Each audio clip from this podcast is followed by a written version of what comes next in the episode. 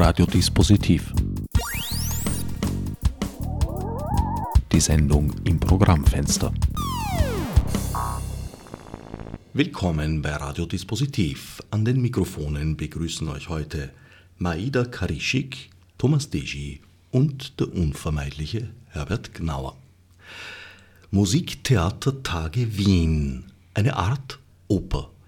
Letzteres ist ein Untertitel, ein Motto, eine Fußnote, eine Erklärung zu den Musiktheatertagen? Es war eigentlich alles das.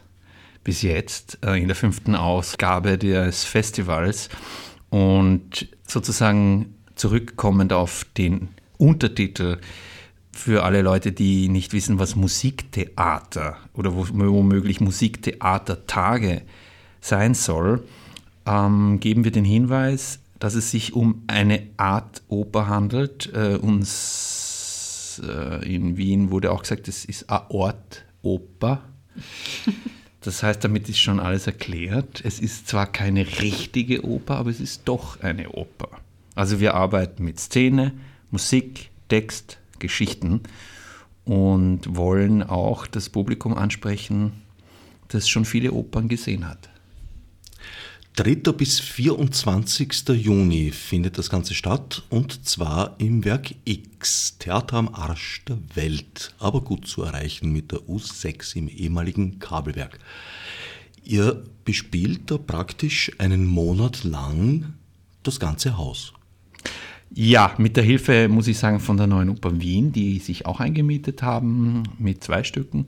Und wir sind sozusagen rundherum und darüber gebaut, äh, ergänzend durch ein Meeting, eine Konferenz von Leuten, die sich mit neuem Musiktheater beschäftigen und zehn jungen österreichischen Komponisten, die ihre neuen Musiktheater- und Opernprojekte präsentieren werden am 16. Juni. Maida, du hast die Aufgabe, eine dieser, wie hast du es vorher gesagt, Nicht-Opern oder Fast-Opern zu interpretieren. Du bist Mezzosopran. Ja, genau. Ja, ich bin in dem Stück von Thomas Deschi, Fließstoff, als einzige Sängerin in dem Fall und habe die Aufgabe, diesem Stück eben eine Art Oper einzuhauchen oder wie man das sagt. Einzusingen. Einzusingen, genau. Hat sie diesen Odem denn nicht von Komponisten bekommen? Ja, doch, bis zu einem gewissen Grad. es ist auch ein kleiner Teil an Improvisation dabei und es ist auch eine ganz neue Erfahrung für mich, in dieser Art Oper mitzuwirken. Also nicht zeitgenössische Oper, weil von zeitgenössischen Opern habe ich einige gemacht, ja, aber die eher klassisch konzipiert waren, also alles ausnotiert mit einem Orchester, wie sich das gehört für eine Oper und mit vielen Sängern auf der Bühne und Sängern, Schauspielern. Ja, und in dem Fall ist es ein bisschen anders. Also Thomas Deji schrieb die Noten und du machst jetzt Töne draus. Ja, so kann man das auch sagen, genau. ich habe mir dein Repertoire ein bisschen angesehen. Du hast ja durchaus in, ja, in Oper aller Altersklassen fast gesungen und Operette auch nicht wenig. Ja, ja, genau, genau, genau. Also ich fühle mich eigentlich äh, genauso in der zeitgenössischen Oper so wie auch in der Operette gut aufgehoben und zu Hause, also klassische Oper natürlich auch, ja. Verdi, Mozart war auch dabei. Ähm, aber wie gesagt, zunehmend habe ich Spaß an ein bisschen anderen Sachen, also ausprobieren. Ist etwas, womit man aufgewachsen ist, seit seiner Kindheit, also ja, Verdi, Mozart und so weiter, leichter zu erlernen als zeitgenössische Werke, wo die Anforderungen ja oft sehr unterschiedlich sind der einzelnen Komponisten.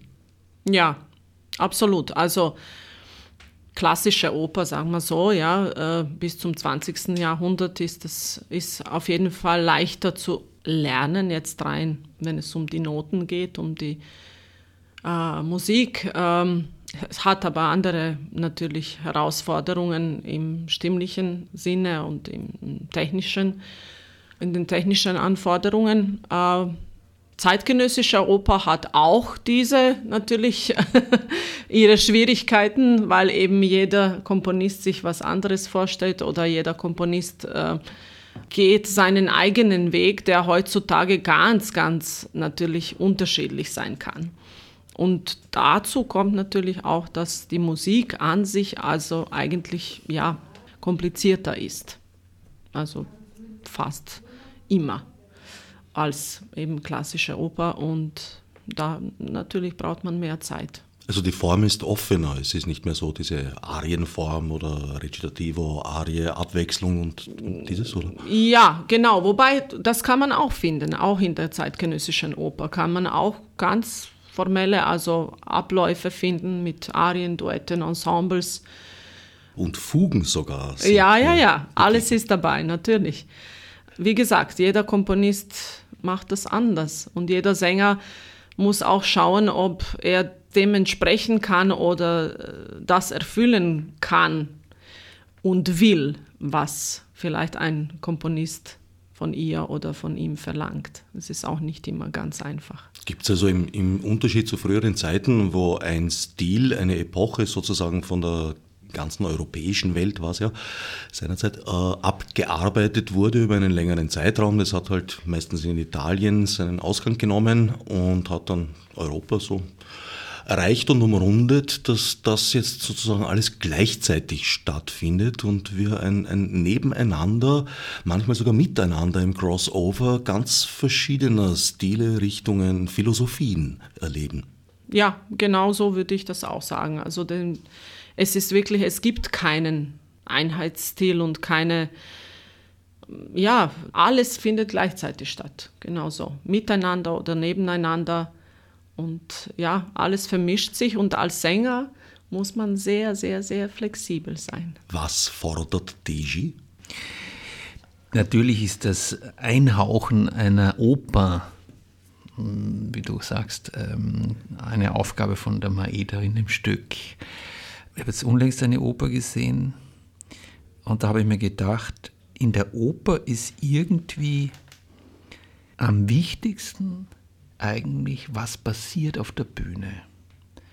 Der Text und die Musik ist gar nicht so wichtig. Das kann man nicht sagen, dass das unwichtig ist, aber es ist nicht das Wichtigste. Wenn du nicht mitkriegst, was sich da abspielt, dann ist es ein großes Problem. Und dann kommt die Musik, dass die die Atmosphäre einfängt.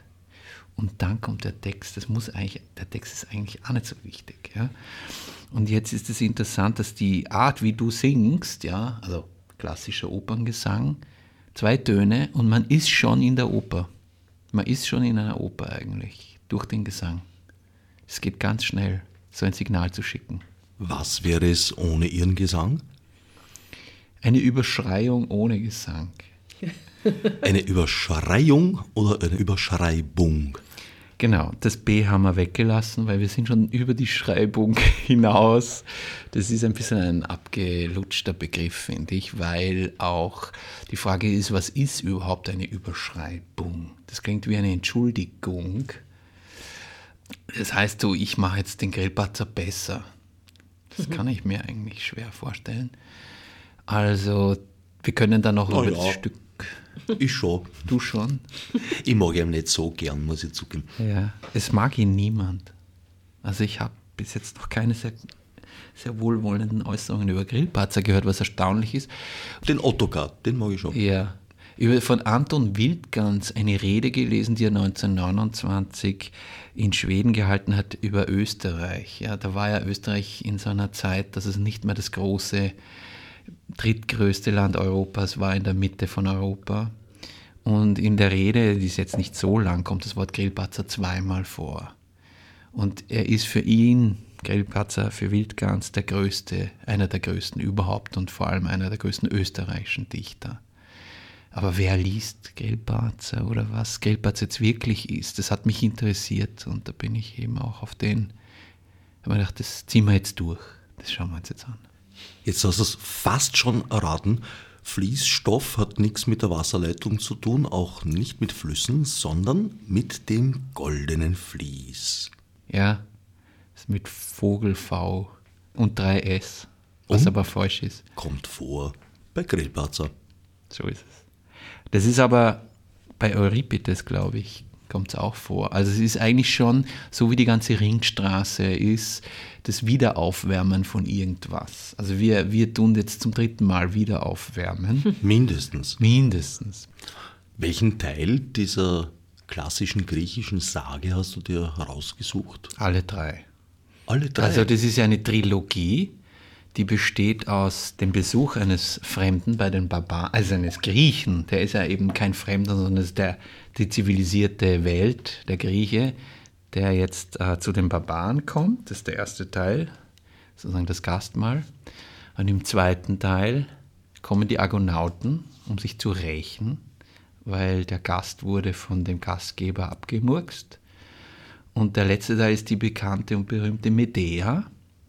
Das ist die Tochter von diesem Barbarenkönig sozusagen, die sich dann mit einem anderen griechischen Helden, dem Jason, verbandelt, Kind hat und viele Probleme. Mhm. Die sie dann ziemlich radikal löst.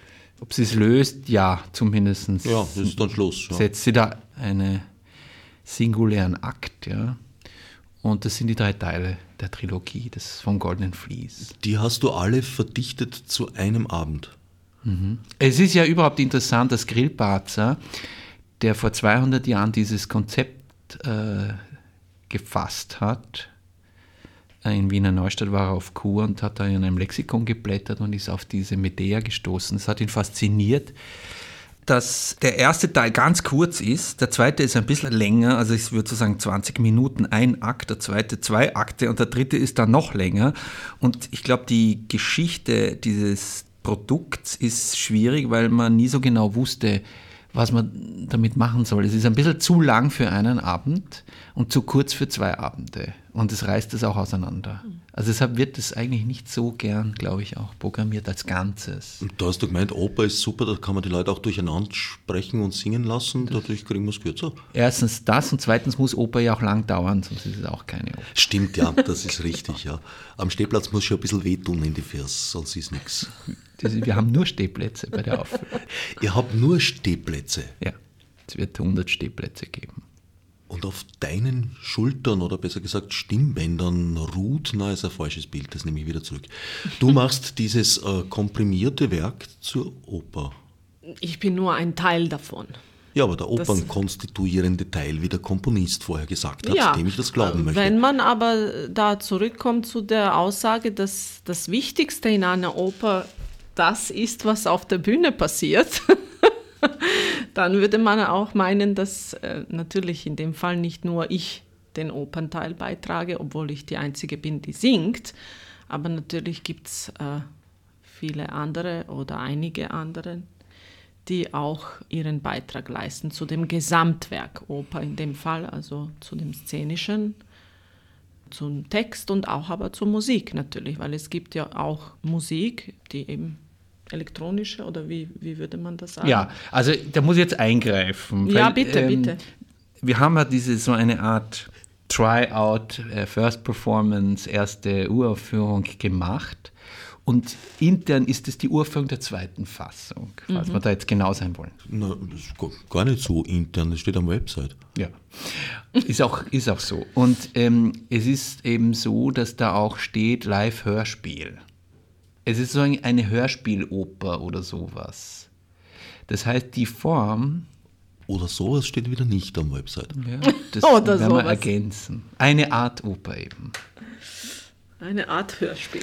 Und mir schwebt jetzt im Moment vor, dass das, was auf der Bühne passiert, sehr stark mit den Zuschauern und Zuhörern zu tun hat. Mhm. Eine Mitmachoper. Mitmachen, naja, mitmachen muss man nicht. Man weiß ja nicht, was man da tun soll. Das kommt in der Oper öfter vor. Meinst du jetzt auf der Bühne oder im Zuschauerraum? Jetzt gleitet das aber ab hier. Um das abzuschließen, ja, sowohl als auch. Beides schon erlebt, oh ja. Na, es gibt nämlich noch die Esther Holoschi, weil die Medea sozusagen von der Maida und der Esther Holoschi, die spricht quasi gleicherweise repräsentiert wird als Stimmen. Die eine spricht Text und sie singt eigentlich bosnischen Text. Also der Text, den ich geschrieben habe nach Gelbazer, der wurde von äh, Maida ins Bosnische übersetzt. Du hast dir das Libretto praktisch selbst geschaffen. Nein, ich habe nur die Übersetzung gemacht und zwar nur von einigen Teilen davon, nicht von dem Ganzen, nur von ausgewählten Teilen, die dann auch eben zu Musik dann äh, ja, umgesetzt, kom, ja, umgesetzt wurden. Also zuerst von mir auf Bosnisch übersetzt und dann von Thomas vertont. Im bosnischen ja. Stil, hoffe ich. Teilweise. Ah, du kannst es gar nicht prüfen. es ist Fan Fanta Fan Fantasiebosnische Musik. So genau, Stellt, so, genau. Stellt sich, so stellt sich Thomas Degi das Bosnische vor. Ja. Und? Na, es, ja, teilweise ja. Hat das getroffen?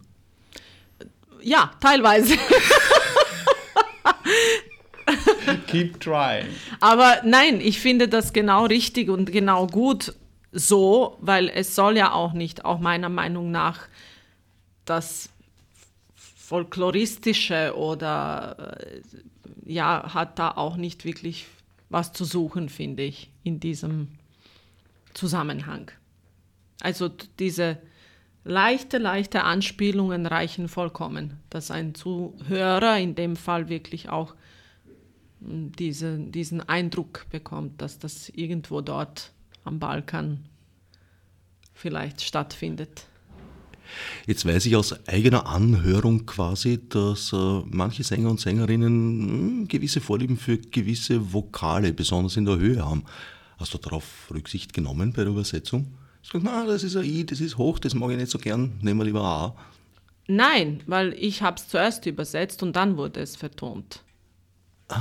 Ich habe das Bosnische vertont. Genau. Ob du es glaubst oder nicht. Ein Blinddreiecksversuch sozusagen. Ah, Aber es ist durchaus eigentlich alles gut. Also jetzt, wenn man es rein gesangstechnisch sieht, alles schön für die Stimme gemacht. Aber wenn du die Sprache, für die du komponierst, nicht kennst, dann kennst du ja auch ihren Rhythmus sozusagen auch nicht und ihre Silbentrennung. Also ich, ich weiß, dass, was weiß ich, Mozart zum Beispiel auf Englisch, äh, auf Englisch, haha, auf Italienisch und Deutsch ja doch ein ziemlicher Unterschied, weil, es, weil im Italienischen passt da wirklich jede Silbe auf jedes Intervall. Das ist im Deutschen nicht so. Bei Mozart?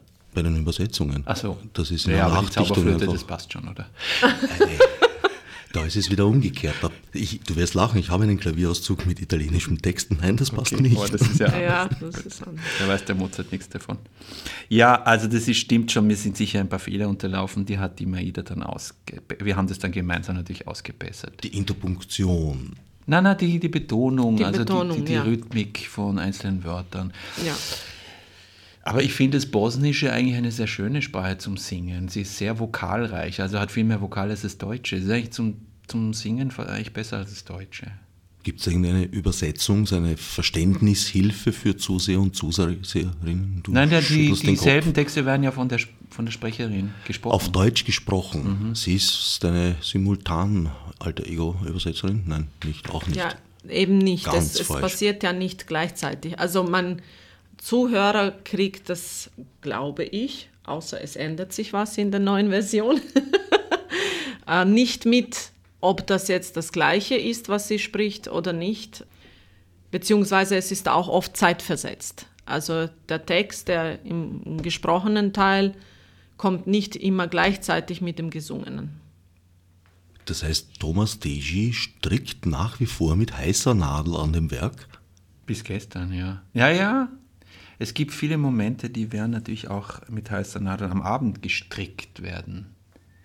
Wir haben Live-Elektronik, zwei Live-Elektroniker dabei, Live-Schlagzeug. Und Elektronik ist ja nicht irgendwas, was man sehr gut notieren kann. Weil das sind auch Analoggeräte, ziemlich große Kisten, die nicht wiederholbare Ergebnisse produzieren teilweise. Wie sieht die Partitur dann aus? Das sind Besprechungen, also harmonische Felder, dass die Maida gut dazu singen kann. Tempo, ah, dass man sich das Tempo ausmacht, also wie schnell der Grundbeat ist. Und da besprechen wir dramaturgische Verläufe, dass es nicht fad wird, hoffentlich. Also wo es dichter ist, wo es weniger dicht ist. Ja, das ist es eigentlich. Es sind viele Abmachungen, Besprechungen, Gibt es aber keine Partitur für die elektronische Musik. Für dich schon, du singst Melodie. Ich habe nur meine, meine Gesangslinie. Also ich habe Noten, genau, für meine Gesangslinie. Sonst keine Begleitung in dem Sinne, was man normalerweise ja hat, nicht? Also in den Noten, entweder Klavierauszug oder Partitur. Und wie Thomas gesagt hat, das bespricht man, beziehungsweise im Laufe der Proben kriegt man ein Gefühl dafür, wann was passiert. Keine Begleitung heißt aber nicht, dass du a cappella singst, sondern. Nein, äh, ausnotierte Begleitung meine ich. Ich habe in den Noten keine Begleitung. Sonst habe ich eben Begleitung von, den, äh, von der Elektronik und Schlagzeug. Und das passiert live und das ist der improvisatorische Teil an dem Ganzen, dass äh, eben Timing ist flexibel. Na, dann kannst du aber auch nicht falsch sein im Timing. Stimmt. Naja, doch. Dramaturgisch, doch, leider doch. ja, Du kannst dramaturgisch falsche kann ich- Töne singen auch. Töne, ja, ja, ja. Und ja. das ist nicht gut. ja. Jetzt kommt das Konservative raus. Ja, er ist genau. gar Ja, nicht nein, so nein, irgendwo hat jede. Freiheit ihre Grenzen, vor allem wo meine anfangen. Ich habe gedacht, falsche Töne hat man abgeschafft in die 60er Jahre. Ja, die sind aber wieder eingeführt worden in den 90ern. Das heißt, Das schon warst du. Nicht ich allein. Nicht du allein. Es hat sich in der Musik viel getan ab, weiß nicht, ob man 2001, wahrscheinlich 11. September, da haben die Komponisten auch plötzlich restriktiver angefangen zu denken, möglicherweise. Ja. naja, war das nicht Bert Boulege, der gesagt hat, dass das ein großes Kunstwerk war? Na, das war der Stockhausen und der ist ja dann gleich darauf hingestorben. Der Stockhausen hat sich verplappert. Völlig richtig, pardon. Und da hat sich einiges geändert, einiges geändert. Da hat man eigentlich den Unterschied zwischen den Generationen der Avantgarde und den nachfolgenden wahrgenommen. So wie du sagst, alles passiert gleichzeitig. Es ist wirklich so. Ja. Die Avantgarde läuft weiter und keiner weiß es. Ich weiß, wieso ich auf Boulez komme, weil Boulez hat einmal nach Sprengung von Opernhäusern verlangt in einem Interview. Ja, in, äh, 69, das ist schon lange her. Da haben sie dann in der Schweiz sogar mal sein Hotelzimmer gestürmt, in den 90er Jahren, als potenzieller Terrorist. Lebt sich's immer noch so gefährlich in der Avantgarde? Da lebt sich gar nicht, glaube ich. Oh. Da brauchst du einen Nebenjob. Da legt sich jetzt natürlich die Frage auf die Zunge, welchen? Ja, den stellen sich wahrscheinlich alle. Man kann natürlich unterrichten Genau. oder man kann ein Festival leiten, versuchen. Naja, für anders hat es der Wagner auch nicht gemacht. Der hat sich ein ganzes Opernhaus selber bauen lassen. Aber Ja, es fehlt mir ein Ludwig II. Vielleicht jetzt haben wir einen Ludwig in Wien, aber ob es der zweite ist. Wir werden es versuchen. Ich, naja, Das Werk X zu einem Festspielhaus umbauen. Mit der Hilfe von Ludwig. ja. Du weißt, welches Schicksal äh, der erste Ludwig der Zweite genommen hat? Ja, Die Sache im See und so. es. Ja, ich weiß, es ist aber nie wirklich aufgeklärt worden. Das ist richtig. Wagner war es nicht. So viel, es kann ihm viel vorgeworfen werden. Das nicht. Aber das nicht. Allerdings diese Sache mit dem Gesamtkunstwerk, wo du gesagt hast, Oper findet auf der Bühne statt und es kommen eigentlich alle Künste zusammen. Du hast ein bisschen was vergessen, du hast das Bühnenbild vergessen und die Kostüme. Das finde ich Das auch, kann man gar nicht vergessen. sehr wichtig. Entschuldige, da muss ich dich Zu korrigieren. erwähnen, äh, ge- Ach so, ja, weil die Sache ist ja die, wenn du als Zuschauer irgendwo hingehst, bist du wahrscheinlich der Meinung, dass alles, was da passiert, Absicht ist. In irgendeiner Weise ist es so, weil es wirkt ja auf dich. Als gut Das wieder Licht, zu der ja. Raum, was die Leute anhaben, äh, alles gehört dazu. Deshalb ist es ja Nolens Wohlens ein Gesamtkunstwerk. Ob man es jetzt wollte oder nicht, ist eben dahingestellt. Bist du dir dessen bewusst, Maida, wenn du auf der Bühne stehst, dass du, ja, du bist Teil eines Ganzen. Hast du schon Ja, eingangs ja, gesagt? absolut, absolut. Ja, und ich, ich mag es auch so. Also ich bin sehr gerne auf der Bühne im Sinne von äh, eben Gesamtkunstwerk. Ich singe zwar auch gerne Konzerte, aber lieber ist es mir wirklich in einer Rolle, in einem Gesamten, die Musik eingebettet eben in das Bühnengeschehen zu interpretieren. Was ist von der ursprünglichen Struktur Grillparzers noch vorhanden? Ich, Zeile für Zeile habe ich das äh, dem Grillparzer entlang geschrieben. In der ersten Fassung. Und jetzt in der zweiten Fassung, es dauert halt schon sehr lang, es ist über drei Stunden. Ja. Und ich habe es jetzt, glaube ich, kompaktiert und mich auch irgendwie innerlich von diesem doch sehr negativen Grillparzer ein bisschen befreien können. Ich muss sagen, die Aura, die dieser Text hat, ist äh, katastrophal. Naja, die Geschichte ist ein bisschen Die Geschichte schwarz. ist, ist sehr finster, das muss man leider sagen. Was heißt leider? Es ist so, ja. Er hat es angegriffen, warum auch immer das ihn so fasziniert hat. Aber der Grillparzer, Aber du hast das ausgesucht, entschuldige, oder? ja, ja, aber ich habe am Anfang nicht geahnt, dass das so runterzieht. Also ich meine die, die Aura von dem Text. Ich meine den Grillparzer als Person und wie, wie er zu seinen Texten, zu seinem Leben steht und sein, seine Biografie und, und, und seine Person, das wirkt so stark, so stark auf mich gewirkt, muss ich sagen, ja. Das ist extrem mir aufgefallen.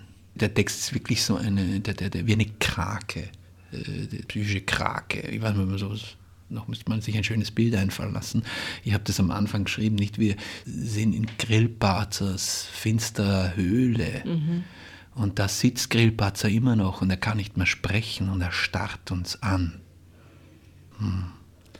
Also den Text hast du zur Gänze übernommen, Ja. halt mit ein Ja. paar kleinen Strichen wie auf, an Theatern. Nein, nein, nein, nein, nein, keine Striche. Gar nicht. Nein, aber ich habe es jetzt in der zweiten Fassung äh, kompaktiert, wie man so sagen kann. Kompaktiert. Was heißt das in dem Fall? Nicht rausgenommen, aber schneller gemacht? Ja, es ist, es ist ähm, dadurch, dass jetzt eben ein anderer Text ist, äh, kann man das verdichten, sozusagen, das sind fallen Zeilen weg, ein bisschen kürzer, ja. Und natürlich soll einiges gleichzeitig stattfinden, richtig, so ineinander geschobener Text, eine Überschreiung eben. Die Personen hast du beibehalten? Ja, es gibt ein paar überflüssige Personen eben beim Grillparzer, so, so Gespielinnen und, und von der, der, der Medea, die haben nichts zum Sagen und, und dann gibt es irgendeinen, irgendwo einen Landsmann, der hat einen Satz, äh, den geben wir wem anderen, den braucht man nicht und das sind vernachlässigbare Zwergrollen. Du hast dich mit dem Grillparzer Text auch auseinandergesetzt? Nein. Ich muss ehrlich gestehen, nein. Du hast dich nach alter Sängertradition mit deiner Partie so ist beschäftigt. es, genau.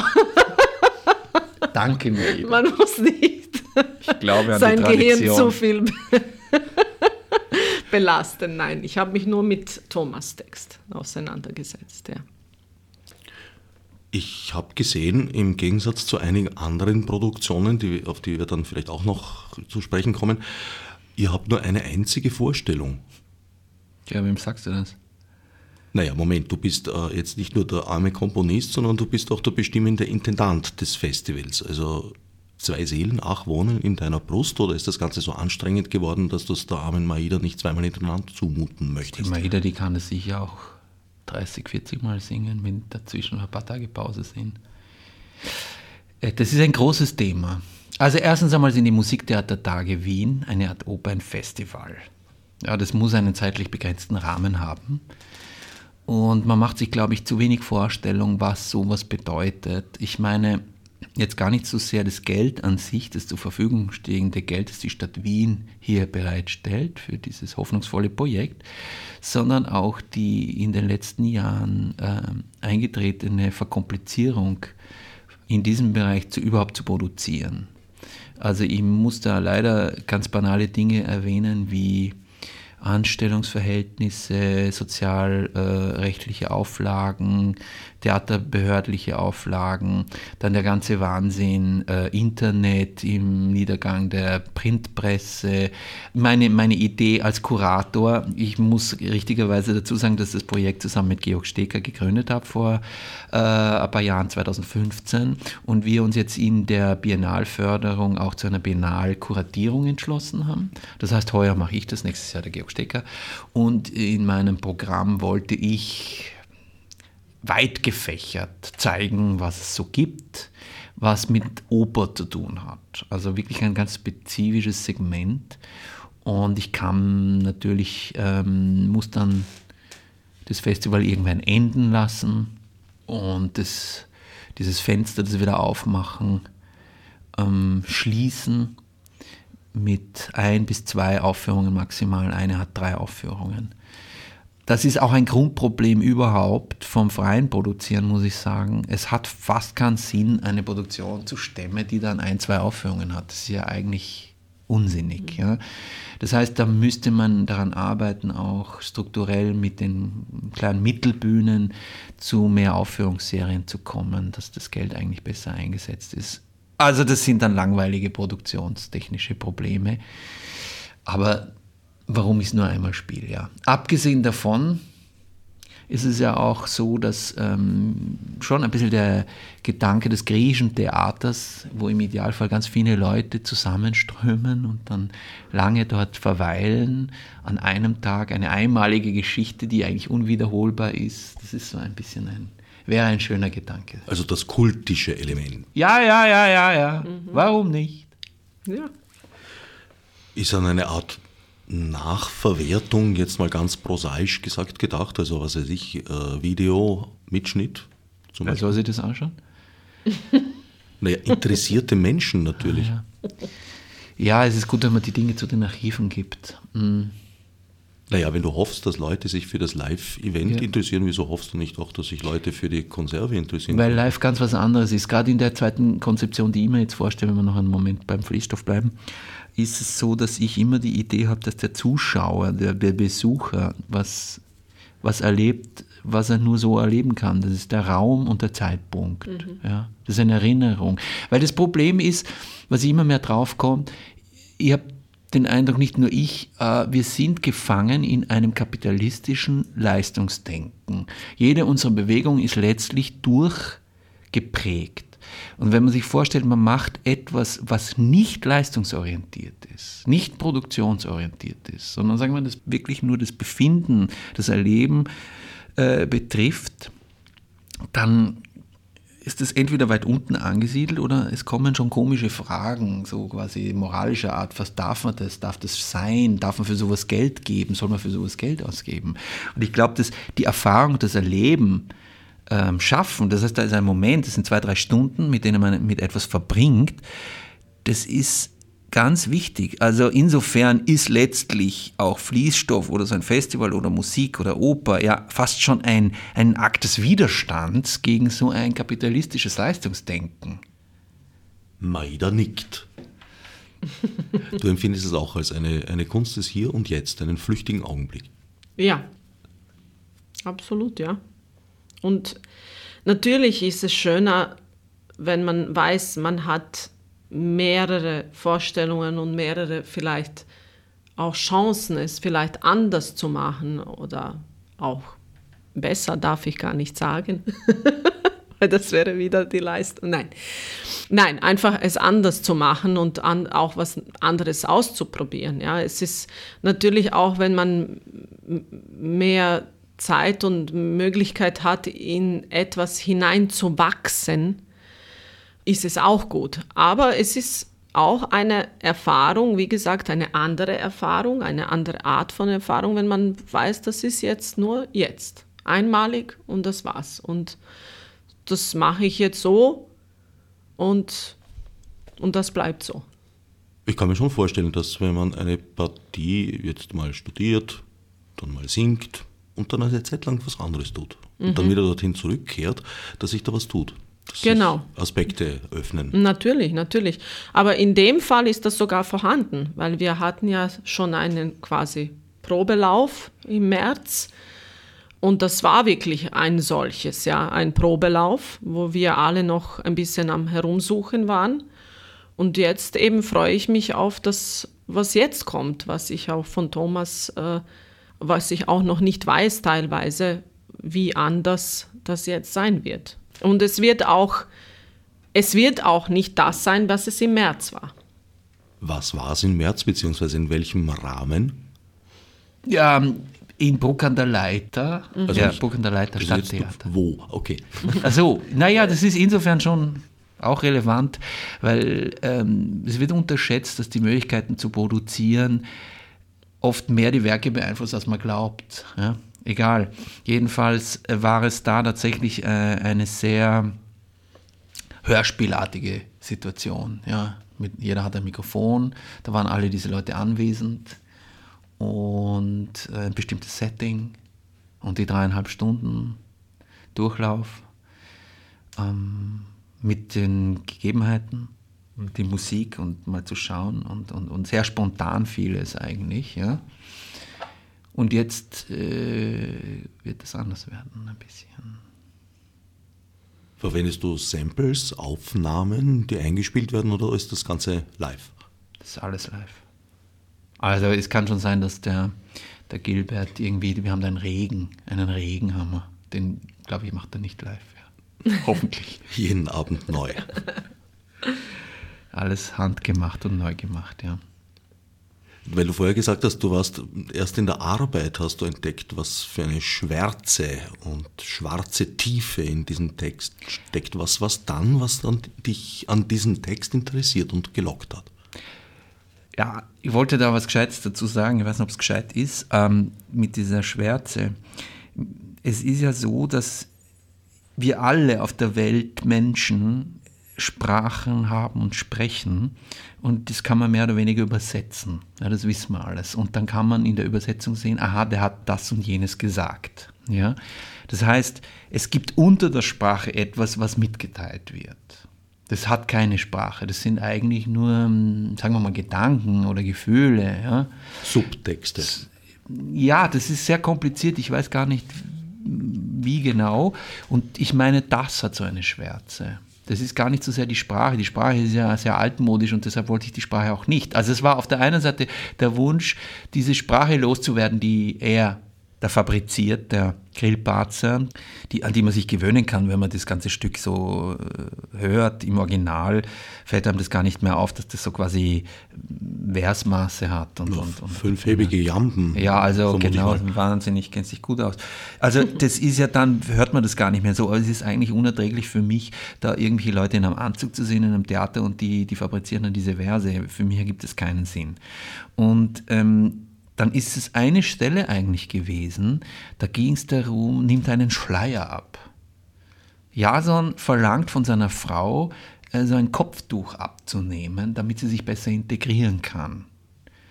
Und das hat mich interessiert. Wie kommt jemand im Jahr 1818 auf ein Problem, das im Jahr 2018 virulent ist? Ja, dieser unerträgliche Fetzen sozusagen. Und da passt alles, was wir jetzt hier diskutieren, 200 Jahre später, genau drauf. Und ich habe vorher nochmal nachgeschaut. Im Jahr 1912 ist ja dieses Musl Islamgesetz, also das die Muslime äh, in Österreich gemacht worden, noch unter Kaiser Franz Josef. Also die Anerkennung des Islam Richtig. als Religion. In Cisleitanien, also eigentlich nur jenseits vom Bruck an der Leiter muss man dazu sagen. Es gab irgendwie 690 Muslime, die sich registriert haben, also nichts. Ja. Aber egal, jedenfalls ist das 100 Jahre her. Also ich will das nur als Markstein äh, einziehen, wie diese Muslimrolle, die Islamrolle in Österreich äh, verläuft. Das ist, hat mich auch interessiert. Und das war eigentlich der ausschlaggebende Punkt, inwieweit äh, in einem Paar auch kulturelle Divergenzen derartige Sprengkraft entwickeln können, dass quasi dann äh, das Äußere das Innere sprengt. So. Also die Medea ist die Fremde in der ja. Gesellschaft, ja. die angefeindet wird so und sich nicht einfinden kann und in die Tragödie gerät, sagen wir mal. Maida, deckt sich das ein wenig mit deiner Lebensgeschichte, jetzt mal ganz blöd gefragt? nein. Naja, also ich meine, nein. dass ich eben äh, aus Bosnien nach Österreich gekommen bin, das ist, sagen wir so, der einzige überschneidende Punkt. In dem Fall ist die Geschichte, also äh, von Thomas wurde auch etwas, sagen wir so, angelehnt an bosnische, äh, auch äh, an Situationen, die zurzeit vielleicht in Bosnien akut ist aber als ich gegangen bin, noch gar nicht äh, vorhanden war in dieser, in dieser Art und Weise. Also ich kann nicht sagen, dass ich mich in meiner neuen Heimat, also in der neuen Gesellschaft, in die ich gekommen bin damals, also Österreich, fremd gefühlt habe, weil da, wo ich aufgewachsen bin, äh, in Sarajevo, eben in Bosnien, es ist dieselbe Kultur, derselbe Kulturkreis, das, dieselbe Geschichte und war nichts Neues für mich hier, bis auf die Sprache natürlich. Wobei Und äh, Sarajevo ja meines Wissens eine kulturell sehr gemischte Stadt war. Natürlich, ja, ja, ja. Aber die sagen wir so, die westliche Komponente überwiegt. Ja, natürlich ist das diese, die, durch die 500-jährige äh, ähm, Herrschaft von Ottomanen äh, ist natürlich auch ein großer Einfluss, orientalischer Einfluss da. Ja, aber trotzdem ist es eine europäische Stadt, ein europäisches Land und mit den ganzen mitteleuropäischen Werten und Kulturkreis und so weiter. Und ja, und so gesehen, dass ich, da ich sowieso mich mit der klassischen Musik beschäftigt habe, wo sowieso alle durch, bunt durchgemischt sind in Wien, also Musiker, Sänger aus aller Welt da sind, das alles hat einfach für mich diese ähm, Fremd, das Fremdfühlen einfach, ja, war nicht vorhanden, weil wir alle quasi da fremd waren, aber auch gleichzeitig alle uns zu Hause gefühlt haben in der Musik. Du hast eine Ausbildung in Wien gemacht, am ja. Konservatorium der Stadt Wien. Warst du da Damals, vorher ja. schon in Wien oder bist du zur Ausbildung nach Wien? Ich bin zur Ausbildung nach Wien gekommen, ja. Bin hier zum Studieren gekommen und dann hier geblieben. Und hast hier Deutsch gelernt? Ja, genau. Und lebst heute hier? Ich lebe heute hier, ja, ja. Die erste Zusammenarbeit mit Thomas Degi, also jetzt die Prä-Uraufführung, mal abgerechnet? Mhm.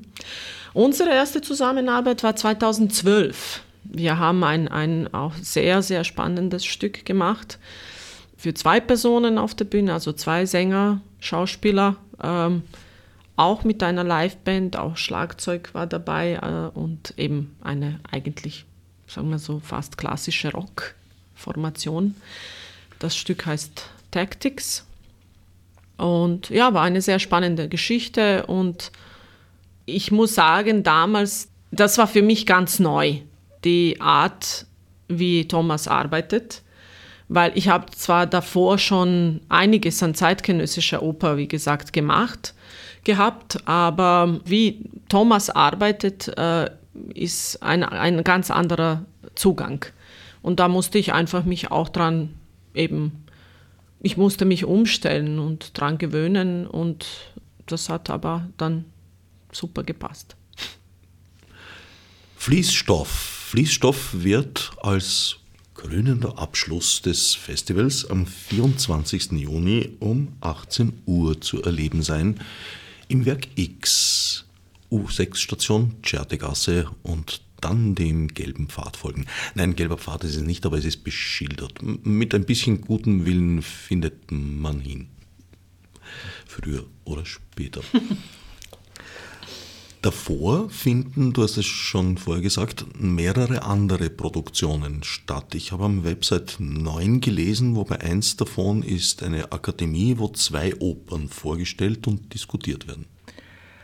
Ja, also wir haben auch in den vergangenen Jahren die Möglichkeit genutzt, ähm, Wien zu einem Punkt zu machen, wo auch Produzenten und Dramaturgen und Theaterleiter eingeladen werden und sich treffen können, so eine Art Producers Meeting oder Professionals Meeting. Das machen wir heuer wieder, zusammen mit dem Mika, und wir haben dieses Jahr neu eine Ausschreibung gemacht ähm, für neue Mus äh, Projekte, Musiktheater- und Opernprojekte.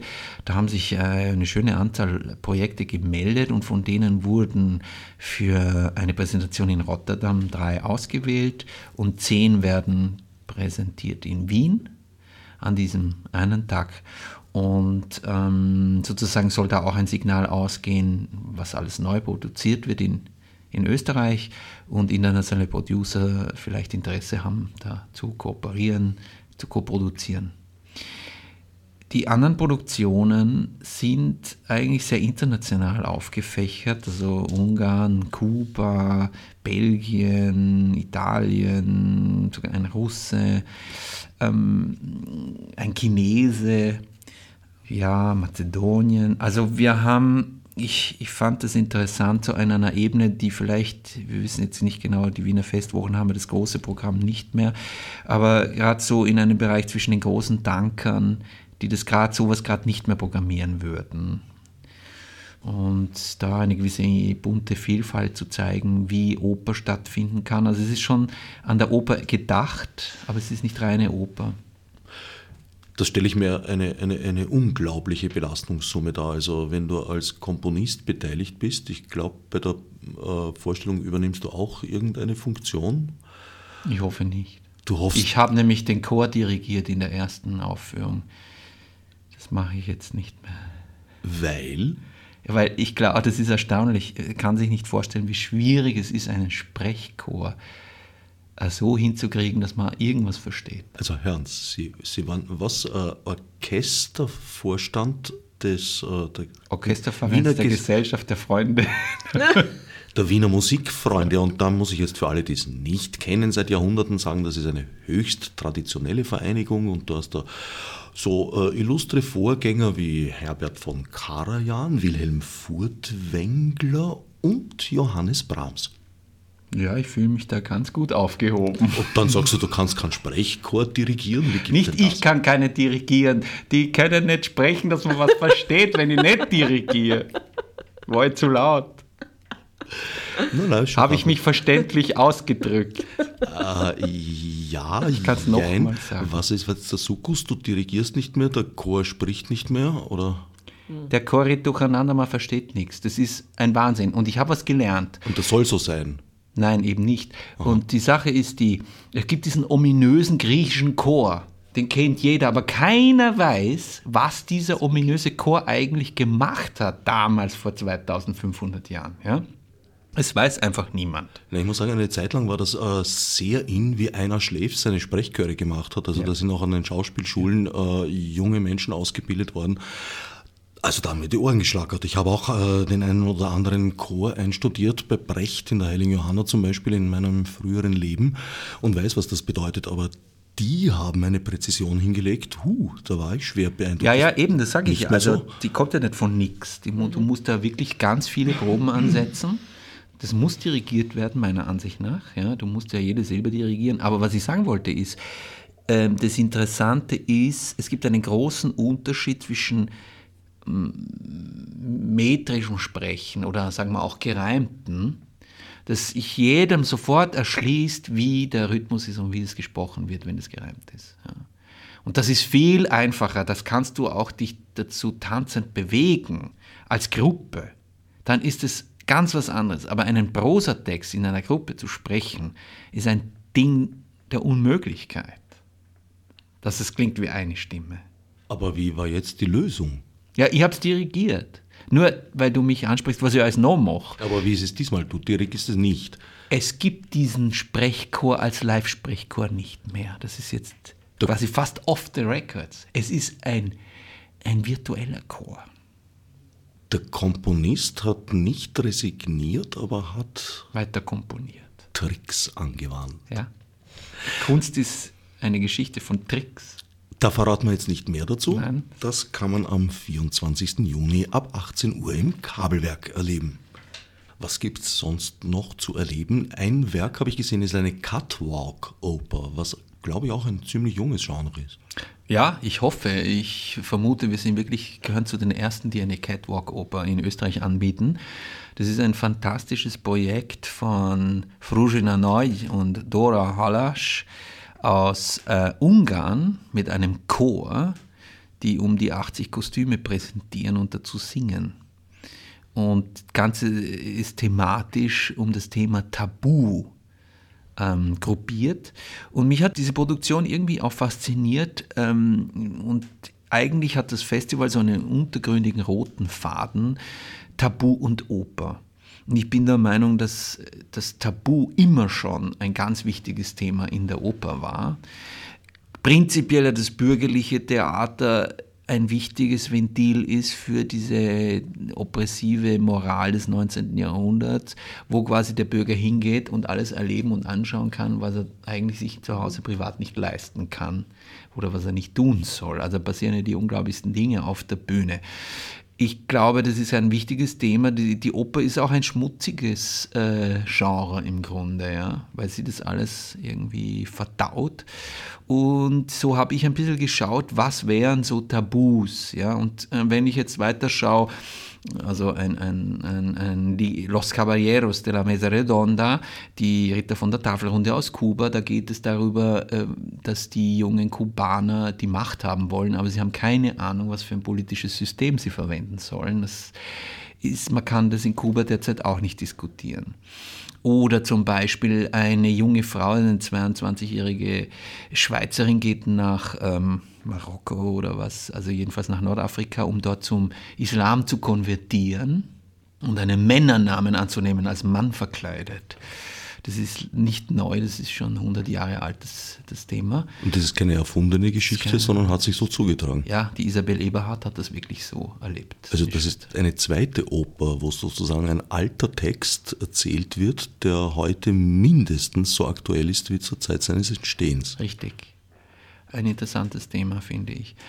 Dann noch älter, noch älter, nämlich quasi der, der Grundstein der italienischen Sprache, äh, die Commedia von, von Dante ähm, wird in, in einer italienischen Produktion erzählt mit einem gigantischen technischen Aufwand, also ein Cube mit vier 10.000 ANSI-Lumenprojektoren und Live-Video und Live-Sound-Computer. Ähm, also die Sprache wird hier zum Gegenstand. Und äh, ein No-Go in China ist äh, Homosexualität. Der zum Kultfotografen avancierte Ren Hong hat vor einem Jahr Selbstmord begangen und lebt sozusagen im Internet weiter. Bei Taschen ist ein großer Band seiner ein bisschen schon ins Pornografische reichenden Fotos erschienen. Also Pornografie und Homosexualität ist für die chinesische Politik eindeutig zu viel. Und interessanterweise war die Galerie Ostlicht-Westlicht von Peter Köln in Europa die ersten, die diese Bilder gezeigt haben. Und wir haben eine Kooperation mit Ostlicht jetzt und zeigen Fotos Making of Shooting Ren Hang.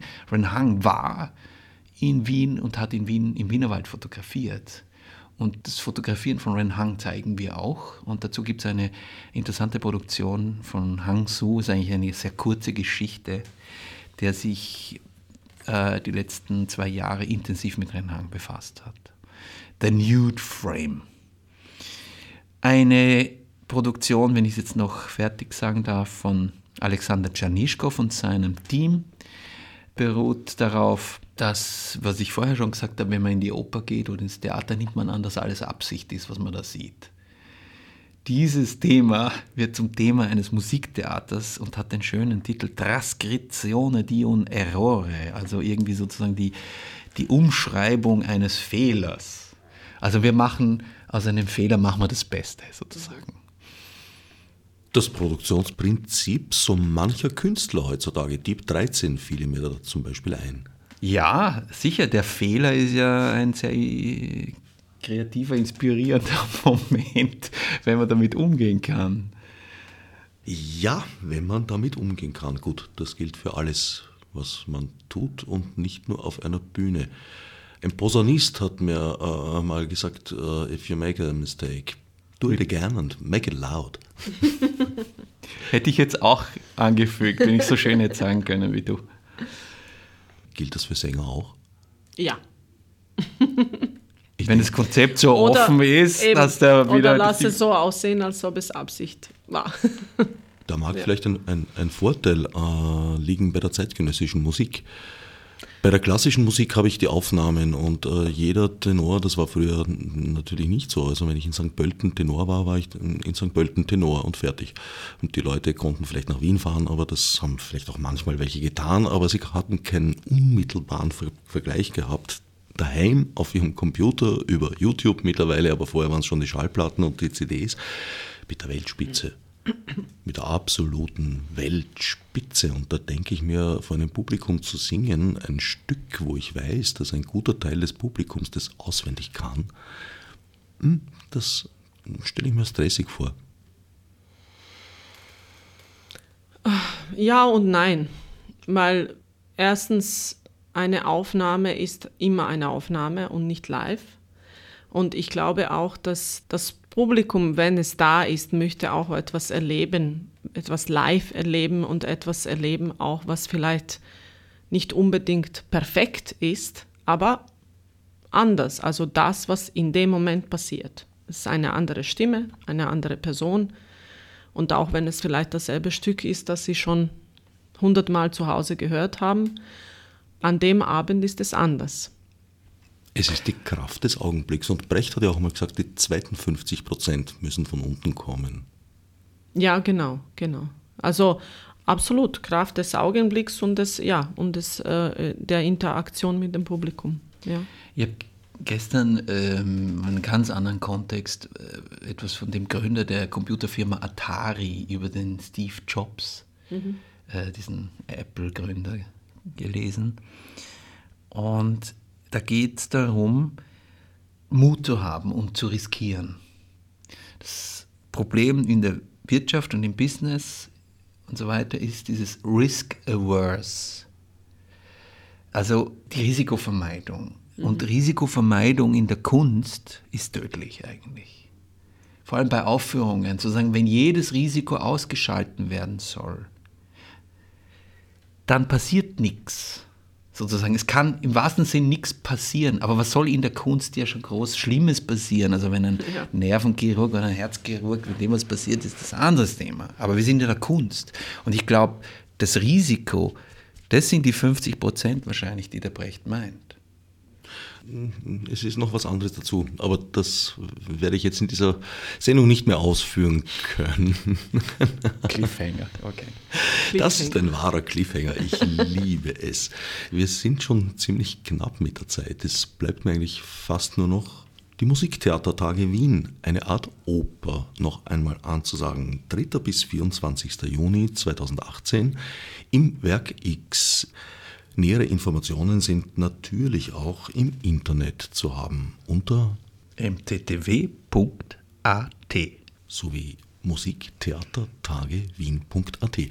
Man kommt allerdings auch zum Ziel, wenn man ganz einfach profan in der Suchmaschine seines Vertrauens Musiktheatertage Wien und eventuell auch noch Thomas Deji dazu gibt.